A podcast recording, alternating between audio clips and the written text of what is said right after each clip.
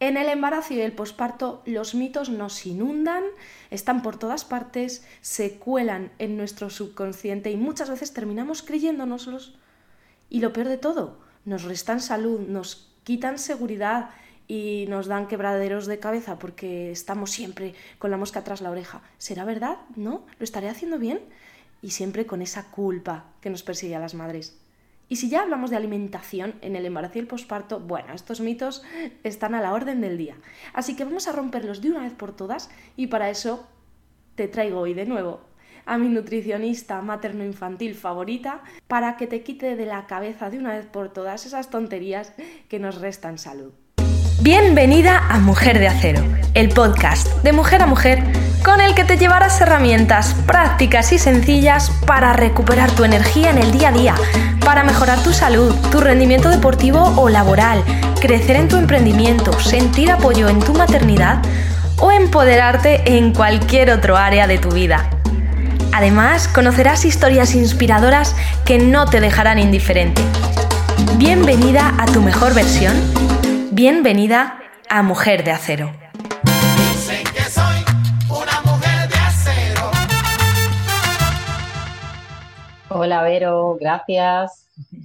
Me encantaría, antes de presentarte un poquito más, aunque ya has participado en, en otros episodios conmigo, me encantaría presentarnos como amantes de la comida. ¿Qué te parece? Sí, sí, total. Ahora, va- ahora la gente que nos escuche va a pensar que, que somos unas comilonas. Pero yo aquí haría una, pondría una coletilla, Vero, amantes de la comida saludable. ¿Qué eso, te parece? Eso es, Y eso consciente. Es que, ¿sabes qué pasa? Que para mí la comida no saludable no es comida, empezando por ahí. Sí, tienes razón. Y Sí, también sí, sí. comento esto porque quiero que quede claro que comer sano no quita, no está reñido con disfrutar de comer. Y No, no, es, no, para nada. eh, Mm, eh, es uno de los mitos que hay que romper, ¿verdad? Sí, sí, totalmente. Vamos a empezar por los mitos, ¿no? Ya, ya, tú ya has sí, dado pie a- al tema de lo que vamos a hablar hoy en el podcast. sí, exacto. Este es uno de los mitos generales, pero vamos a ir con los mitos específicos que suceden en el embarazo y en el posparto. Por cierto, decía que te iba a presentar de forma un poquito más formal. Aquí tenemos a Carmen Martín. Ella es nutricionista materno-infantil, es decir, que se dedica a ayudarte eh, antes del embarazo, es decir, cuando ya estás buscando un embarazo a poder conseguirlo, también a, cuidarte en cada una de las etapas que tienes como mujer, a cuidarte en el embarazo y, por supuesto, a recuperarte eh, en el posparto e incluso también ayuda a, a tu bebé a través del baby led weaning, ¿verdad? Sí, de verdad que llevo toda la, o sea, la etapa, mira que son, bueno, la etapa no, la mega etapa, ¿no? Porque son, eh, yo siempre digo que es importante abordar desde que ya eres madre de cabeza, ¿no? Que es cuando ya estás pensando en la maternidad, que es esa fase de la fertilidad que tú decías, y tender la mano ahí hasta, hasta que quieran, e- hasta que quieran ellas, ¿no? Porque cuando ya ha nacido el bebé y la alimentación de esa personita, ¿no? Que ya ha nacido es súper importante. Y, y como me gusta tanto también, ¿no? La nutrición infantil y, el, y, y- y esto de la programación fetal que hemos hablado otras veces, que no nos vamos a repetir, pues básicamente mi función, eh, la respuesta está en eso. todas las etapas de la vida de una persona que influyen en su salud futura. Y esos son los, dos- los mil primeros días de vida y ahí es donde está, donde está Carmen. Y, fíjate, yo quiero empezar a romper el primer mito. Bueno, yo creo que tú tienes preparados unos cuantos mitos de los buenos, pero para mí el primer mito que creo que hay que erradicar es el de creer que lo sabemos todo, el de creer que comemos bien y el de creer que no necesitamos la ayuda de nadie porque nos hemos leído no sé qué guía y no sé qué eh, libro o seguimos a Carmen en Instagram y con sus reels pues ya es suficiente. Que ojo, se aprende mucho, pero ¿Esto es suficiente, Carmen? No es suficiente, porque para- partiendo de la base de lo que tú dices, ¿no? De, romper el mito de que pensamos que comemos sano, yo puedo asegurar que la mayoría de la gente no sabe comer sano, pero porque no tiene los conocimientos y no tiene que tenerlos. O sea, ahí, para eso estamos, ahí está la pieza del nutricionista, ¿no? Eh, la pieza que falta en el puzzle, que somos los que estamos, o por lo menos yo, constantemente actualizándonos para estar al día y aportarle a la persona lo que necesita saber para optimizar su salud, da igual en la etapa que esté.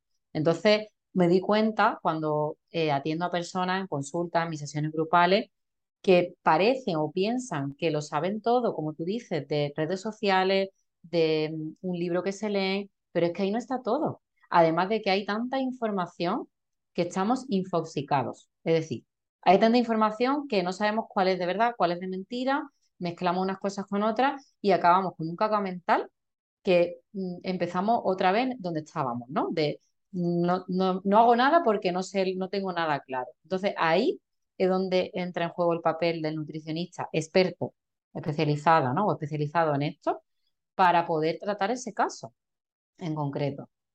Así que seamos humildes, al igual que, bueno, pues eh, yo no sé de nutrición y a lo mejor la que nos esté escuchando tampoco es nutricionista, pero probablemente la que nos esté escuchando tengas un trabajo o seas experta en un tema y, eh, estarás de acuerdo con nosotras que quizá otras personas no sepan lo mismo que sabes tú. Entonces, bueno, al final la sociedad es esto, el que cada uno desde nuestra área pues nos podamos ayudar. ¿Y qué etapa más crucial que el embarazo para pedir ayuda o por lo menos para sentirnos acompañadas? Y aquí hay muchísimos mitos que romper. Vamos con el primero, Carmen. Vamos ahí con los más típicos, ¿no? Y, y el primero que a mí se me viene a la cabeza que ya parece ser que está perdiendo peso, pero es, y viene por aquí la cosa también, ¿no? Pero el de hay que comer por dos. Ya eso se ha quedado obsoleto, menos mal, pero todavía hay patrones antiguos, de, sobre todo sanitarios, y personas, ¿no? Que se dejan llevar por lo que dice el vecino, la madre, la abuela. Ahora tienes que comer más, tienes que comer por dos para que el bebé crezca sano. Eso ya es verdad que muchas mujeres lo saben, que no es así, pero es que me, gusta recordarlo y no dar por hecho que todo el mundo lo sabe, igual que lo de la comida sana, ¿no? Entonces, vamos a romper este mito, no hay que comer por dos, porque lo que tú estás engendrando es un ser muy pequeño, son células.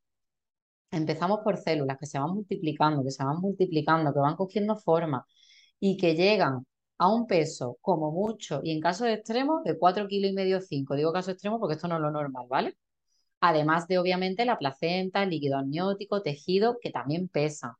Pero tanto como para tu peso, es decir, tú estás comiendo o ingiriendo una cantidad de energía necesaria para ti, para tu estatura, peso, eh, necesidad fisiológica de, para que tú funciones. Pero es que tu bebé no necesita lo mismo que tú. Ese pequeño ser que va creciendo no necesita lo mismo. Entonces, esto lo vamos a desterrar ya, no hay que comer por dos, sino que hay que comer un poquito más, pero es que tu cuerpo te lo va a pedir. Tu estómago te va a decir, oye, dame comida, tengo hambre, estoy fabricando un nuevo ser y necesito más. Que ojo, ya aquí hay que eh, ser un poquito a veces más, aclarar las cosas, que de esto también podemos hablar en otro momento. El tema de, de comer consciente y de saber qué tipo de hambre tengo, ¿no? Pero es que eso se siente cuando una está embarazada, tiene más hambre. Entonces, y, no vas a comer dos platos, porque además haz la prueba. Voy a repetir un plato, ¿te cabe? Es que no te va a caber. Entonces, eso es que tu cuerpo está diciendo, no comas por dos, no lo necesitas. Así que este es el primer mito. Así que no hay que comer por dos, hay que comer para dos. Exacto.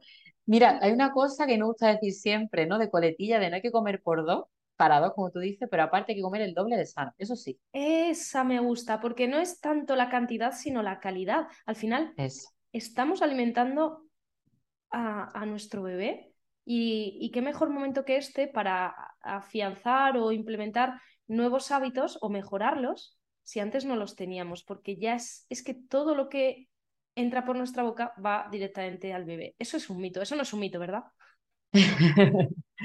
un mito a medias. Cuéntanos cuál sería el siguiente mito relacionado con el embarazo. Pues a ver, este que voy a contar ahora va muy relacionado con el anterior, ¿no? Porque eh, no se trata tampoco de contar calorías, ¿no? Porque eh, muchas veces me preguntan, ¿y ese poquito más que tengo que comer, Carmen, cuánto de extra de calorías es? Porque hay tablas. Si te pones a buscar en internet hay tablas, ¿no? De, según del peso que tú partes, si es un embarazo gemelar, son X calorías están ahí porque es algo intermedio. ¿no? Y, con esto me voy al- a, lo cuadriculado que somos a veces, ¿vale? Sanitarios y embarazadas, de, que, de querer saber exactamente qué cantidad de más. Y a esto viene el siguiente mito, qué cantidad de peso tengo que coger, ¿no? Lo de es que tienes que coger un kilo al mes. Eso me pasó a mí, de ir a la matrona y decirme, lo ideal es coger un kilo al mes. Y yo en mi caso lo cogí. Bueno, no lo cogí uno por mes, pero porque dio la casualidad. Yo me monté nueve kilos de más. Pero es que no tiene que ser así. Es más, el primer mes de embarazo no tienes ni que coger. Y si coges no pasa nada, porque tu embarazo lo necesitaba.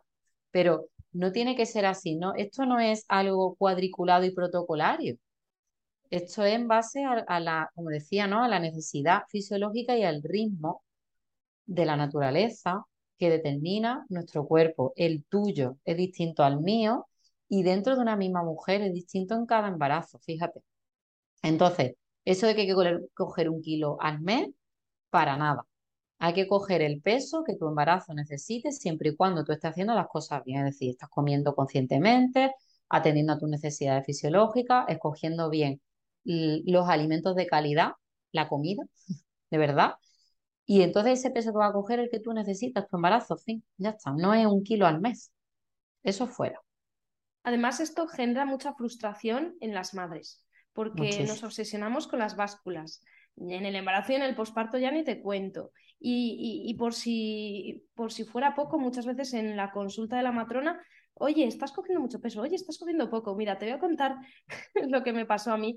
Yo me quedé embarazada en invierno, entonces la primera revisión a la que fui, fui con botas y con jersey. Y, me, me pidieron que me subiera a la báscula y yo les dije, bueno, me quito las botas por lo menos, ¿no? Y me dice, no sé, no recuerdo si era Gine o Matrona, me dijo, ¿qué quieres? ¿Que nos dé la primavera aquí? Como diciendo, hay mucha prisa, tú súbete. Bueno, pues yo me subí a la báscula y ¿qué pasó unos meses después cuando volví? Cuando volví unos meses después, me mira y me dice, ¿no has cogido muy poco peso? Claro, ya era primavera, yo, yo fui en chanclas, pantalón corto, entonces había, a- había influido bastante el tema. Pero, pero mm, bromas aparte, que no es ninguna broma, em, la salud va mucho más allá del peso, sin duda. O sea, es que Sí. además la báscula no determina nada, ¿verdad? No, no nos da ninguna información, pero ninguna, cero. Me atrevo a decirlo así, tajante. Cero información. La información nos la da primero la, la clínica. ¿Cómo te, cómo te sientes tú?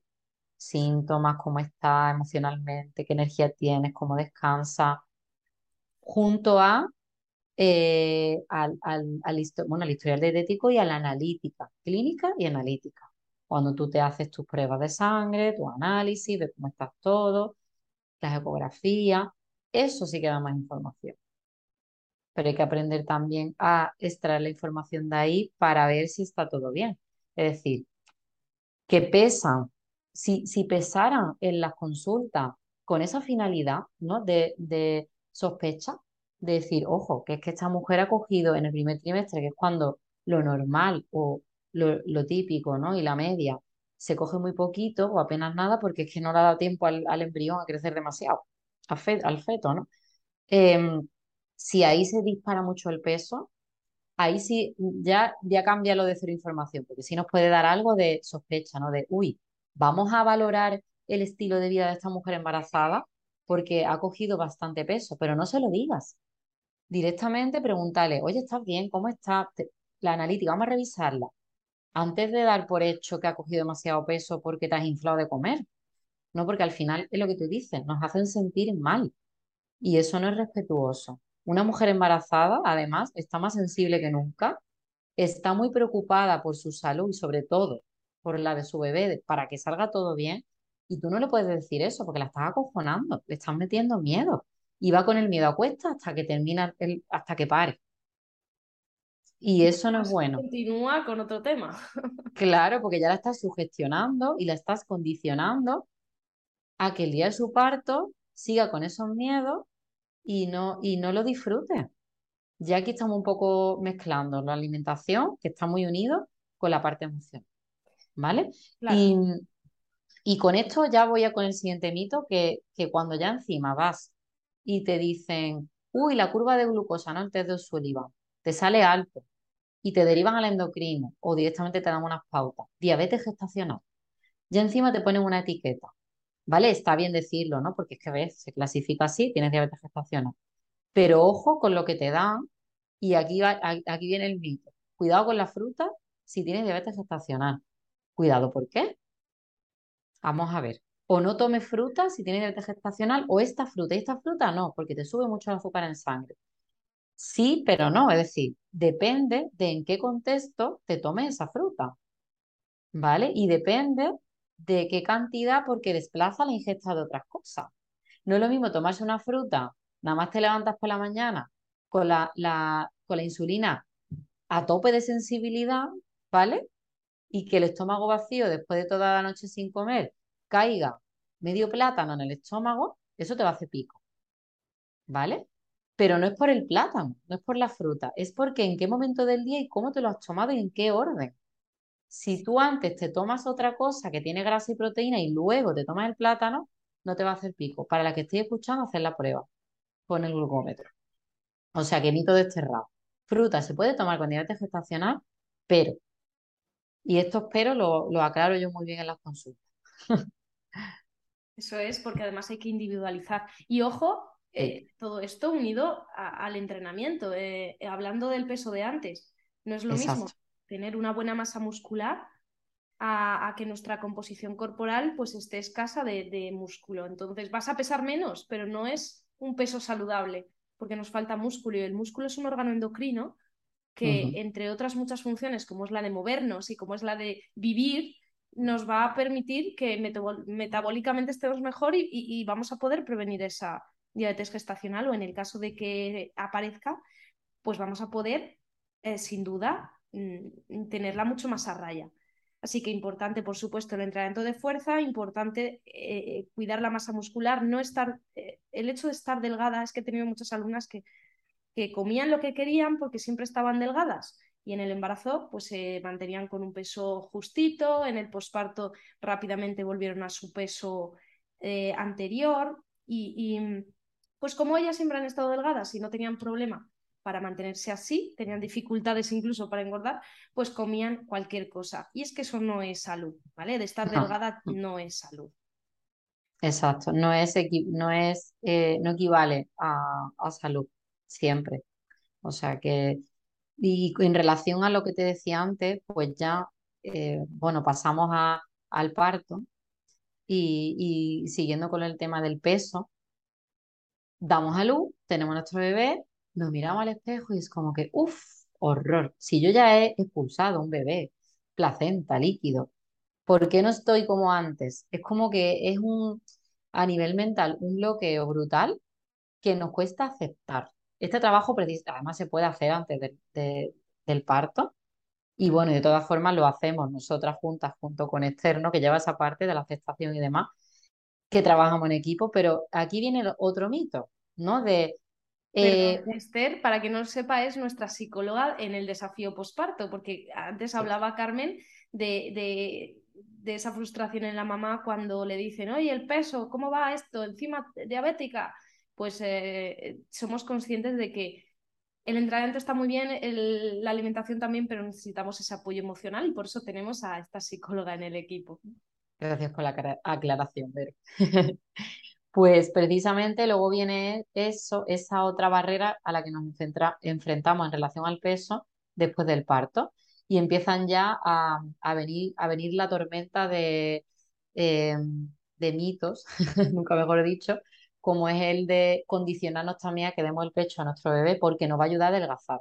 No, primero tú vas a dar, o sea, vamos a dar, vamos a optar por la lactancia por todos los beneficios que conlleva. Y luego, dentro de esos miles, cientos, porque tiene un montón de, de ventajas y beneficios, sí que hay uno que es que supone un gasto calórico extra y va a contribuir a la recuperación postparto. Pero es que la recuperación después del parto no incluye solo o no está solo enfocado al peso, sino que incluye más cosas. Que eso es lo que trabajamos, que ha comentado antes que trabajamos juntas las tres en el desafío postparto. Entonces, ¿qué pasa cuando te dicen, es que la lactancia ayuda a adelgazar. Sí, pero no.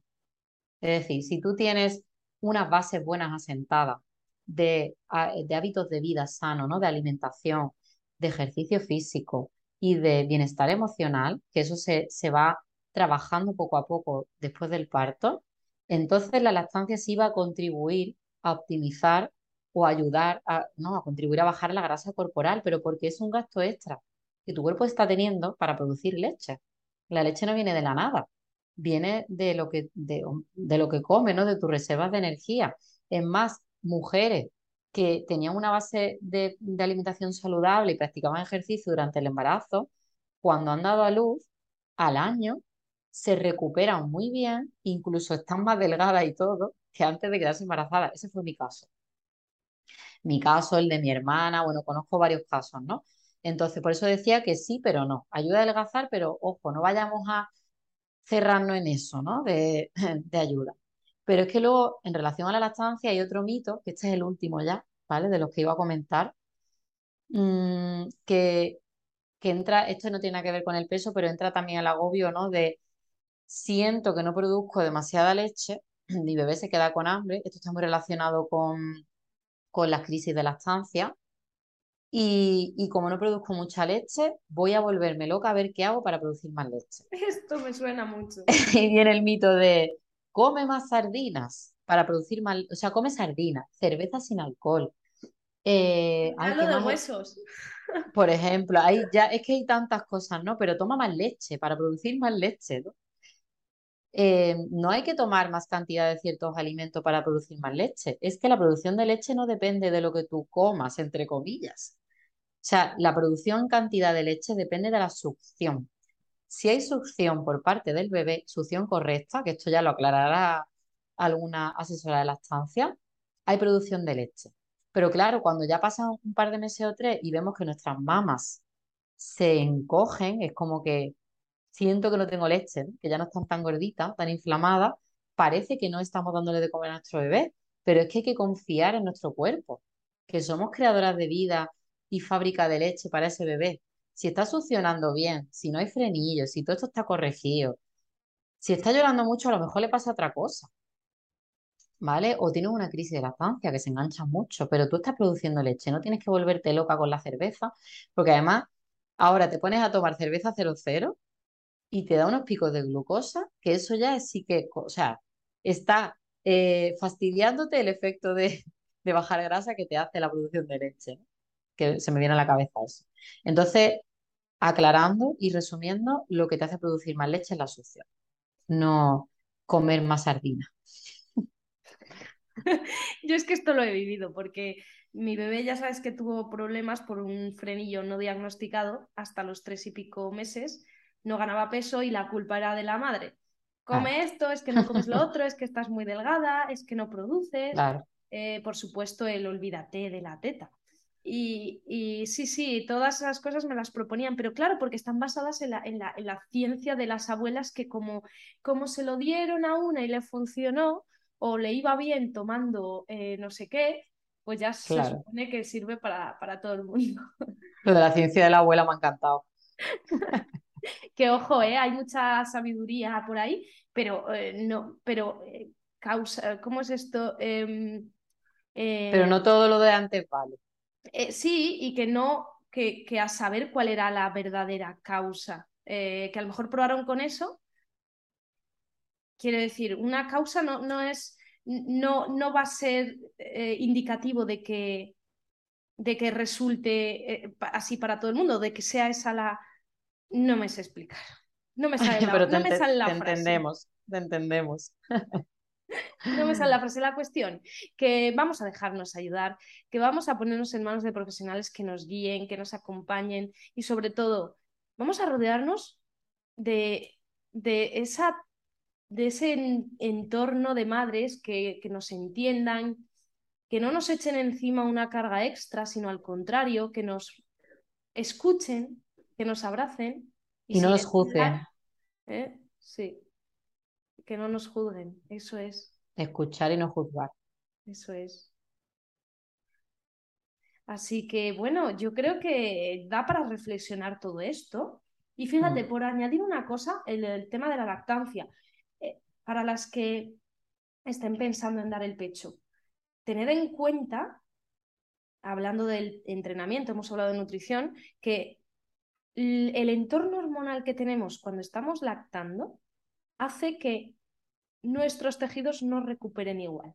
Es decir, no podemos permitir entrenar igual que antes, por muy bien que nos sintamos, porque nuestro cuerpo no está preparado, aunque nosotras creamos que sí que lo estamos. Y de hecho muchas veces surgen lesiones y a nosotras, a mí en concreto como entrenadora, me vienen muchas chicas, eh, pasados los seis meses de dar a luz e incluso el año, chicas que hacían mucho deporte, que no habían tenido nunca una lesión y de pronto vienen con una lesión de rodilla, eh, por supuesto con problemas pélvicos o de espalda. ¿Y esto por qué? Pues porque eh, nos hemos acelerado con fases y no hemos tenido en cuenta el entorno hormonal que tenemos en el posparto, des el pecho o no lo des, y ya ni te cuento si estamos con lactancia. O sea, el cuerpo no responde igual y todo ha cambiado y hay que tratarlo como merece. Eso por, bueno, por romper también otro, otro mito en cuanto a entrenamiento. Y nada más, dar de nuevo las gracias a Carmen por todo lo que nos aportas, por... porque es que ya son unos cuantos episodios contigo. Eh, para la que no haya escuchado ninguno de Carmen, por atrás puedes buscar uno en concreto, me gustó un montón y creo que ayudó mucho a las mamás, de qué alimentos nos pueden dar energía en el posparto, nos pueden ayudar a recuperarnos más. Hemos hablado mucho de posparto, yo creo que seguiremos hablando de él, porque es que da, para mucho, por eso hemos creado ese desafío posparto 360 para que todo esto pues lo tengas implementado y al grano en tu caso concreto para decir, vale, ya sé lo que tengo que hacer, esto, esto y esto, y no me la juego, y gano energía, y siento que me recupero bien, y disfruto de la maternidad. Al final ese es el objetivo. Pues sí, muchas gracias, Vero, a ti por invitarme a tu podcast. Que yo estoy encantada siempre de hablar de este tema y, y es que salen tantas cosas, ¿no? De, hay, hay tanta información que, que o, o melones que abrir con todo esto de la maternidad. Y, y yo, pues nada, cuando quieras volvemos, si ya hemos, hemos grabado varios y dispuesta al siguiente. Así que muchas gracias a ti por contar conmigo una Si, vez más. si quieres contarles a las chicas dónde te pueden encontrar, Sí, pues yo principalmente estoy en Instagram como arroba Carmen Martín, perdón, sí, Carmen Martín, guion bajo Nutrimami. Me lo estaba pensando porque hace no mucho lo cambié. bueno, os pondré por aquí abajo los enlaces. Ahí, ahí lo pondré a Vero. Y luego, bueno, en TikTok también estoy desde hace poco, aunque voy intentando hacer lo que puedo para subir cosillas. Y mm, básicamente ahí, pero bueno, Vero lo deja por ahí abajo, donde me podéis encontrar. Y también el, el desafío postparto, que estamos ahí las tres, Esther, Vero y yo, para, para ayudar. Así que por ahí me podéis encontrar. Por cierto, ya me ha salido la frase que antes no me salía cuando hablábamos de eh, nuestra abuela hacía esto y porque como hacía esto y le iba bien, pues ya lo han dado por hecho. La Sí. frase que no me salía es correlación no implica causalidad. Es decir, eh, que a- si algo es, si una afirmación es cierta o, o que mm, un evento, si se da, que se dé de manera consecutiva, no significa, con, un, con, un, eh, con una consecuencia no significa que sea causa de, de- de otro evento, que hay muchos factores que están por ahí detrás. Se Así que ya sabéis, correlación no implica causalidad y esto en la ciencia se tiene muy en cuenta. Bastante.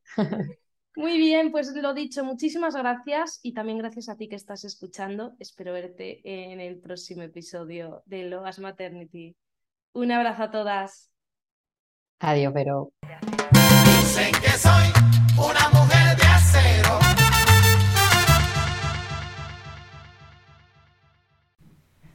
Muchas gracias, Mamá Loba, por haber llegado hasta aquí. Sabes que nos tienes para lo que necesites, tanto a Carmen como a mí. Escríbenos para cualquier duda y si quieres ser una de las candidatas a entrar al desafío posparto 360, rellena el formulario que te dejo aquí abajo. Pero si aún estás embarazada y quieres cuidarte en todos los planos y ámbitos y seguir entrenando con seguridad, Lo mismo, rellena ese mismo formulario y me pondré en contacto contigo. Si os ha gustado el episodio, si te ha gustado, compártelo, porque nos ayudas a seguir ayudando cada vez a más madres y que por tanto cada vez haya más maternidades plenas y revolucionarias. Muchísimas gracias. ¿Gracias? ¿Cómo, si- cómo dices gracias? Tata.